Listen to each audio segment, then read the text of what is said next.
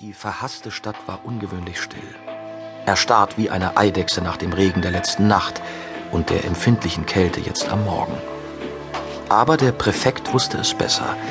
Die ganzen letzten Tage hatte die Stadt vor getuschelten Nachrichten und wirren Ankündigungen vibriert wie ein Tier, das sich auf den entscheidenden Sprung vorbereitete. Die warme Frühlingsluft hatte es nur schlimmer gemacht, hatte die Menschen auf die Straßen und Plätze gelockt und ein altes Feuer angefacht. Dieses Gerücht hasste der Präfekt Pontius Pilatus mehr als die Lügen und diplomatischen Winkelzüge des Sanhedrins.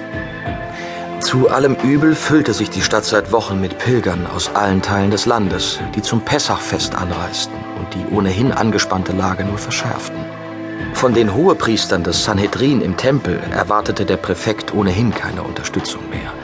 Er wusste, dass sie sich laufend beim Kaiser über ihn beschwerten und ihn diskreditierten, wo es nur ging. Durch seinen Geheimdienst wusste er auch, dass sie heimlich die Zeloten und jede Form von messianischer Erwartung im Volk unterstützten, um ihn und damit die Macht Roms zu schwächen. Da also zum Pessachfest mit Aufständen oder zumindest Anschlägen der Zeloten zu rechnen war, hatte der Präfekt seinen Amtssitz kurzzeitig aus der prächtigen Zitadelle am Jaffa-Tor ins Prätorium verlegt, einer wuchtigen Festung des Herodes an der Nordseite des Tempels, wo auch die beiden Kohorten und die syrische Reiterala stationiert waren. In ein wollenes Pallium gehüllt, stand der Präfekt auf der obersten Terrasse der Festung. Wieder eine Nacht ohne Schlaf, dem Schmerz hilflos ausgeliefert, der wie ein rasendes Tier in seinem Kopf wütete. Mit geröteten Lidern und zusammengekniffenen Augen blickte der Präfekt nach Osten, über das Kidrontal hinweg auf den gegenüberliegenden Ölberg, wo eine Zenturie in der vergangenen Nacht einen galiläischen Rabbiner festgenommen hatte.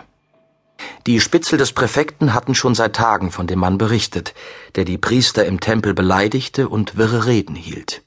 Im Grunde nichts Ungewöhnliches. Dieses Volk brachte alle Arten von Spinnern, Eiferern und Sonderlingen hervor. Dieser eine jedoch schien eine sonderbare Anziehung auf die Leute zu haben, er war erst eine Woche in der Stadt, aber die Spitzel hatten berichtet, dass er auf dem Ölberg regelmäßig predigte und dass manche ihn schon für den lange erwarteten Messias hielten. Wie er dieses Gerücht hasste. Aber das hatte den Präfekten auf eine Idee gebracht, wie er die Blase der Gewalt, die da zu seinen Füßen unaufhörlich anschwoll, aufstechen konnte. Ein Exempel. Jerusalem wollte Blut sehen, konnte sie haben, diese verhasste Stadt. Hinter den letzten Wolken ging die Sonne auf. Eine schleimige Blase, geboren aus Verwesung und Agonie, wie dem Präfekten schien, die ihn auch an diesem Tag erneut bis zum Wahnsinn quälen würde. Unten im Tal leuchtete der Ginster.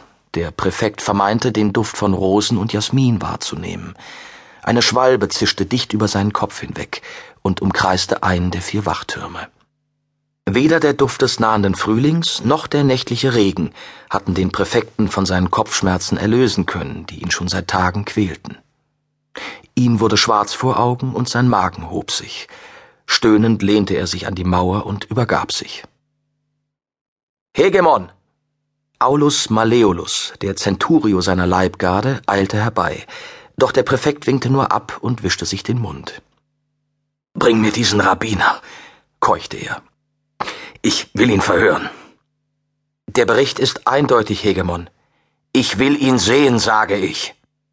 Der Centurio salutierte, indem er die Faust gegen seine Brust schlug und wandte sich ab, um den Befehl auszuführen. Der Präfekt richtete sich mühsam auf, die Augen immer noch zugekniffen, um nicht in die verdammte Sonne sehen zu müssen.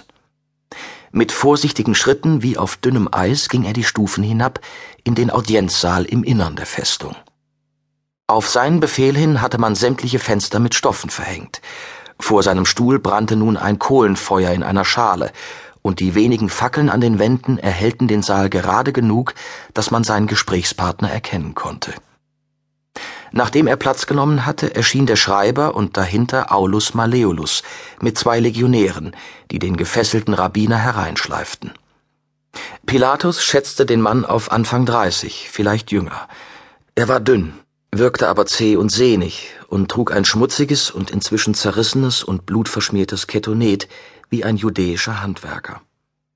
Sein struppiger Bart war verfilzt von Blut, sein ganzes Gesicht von der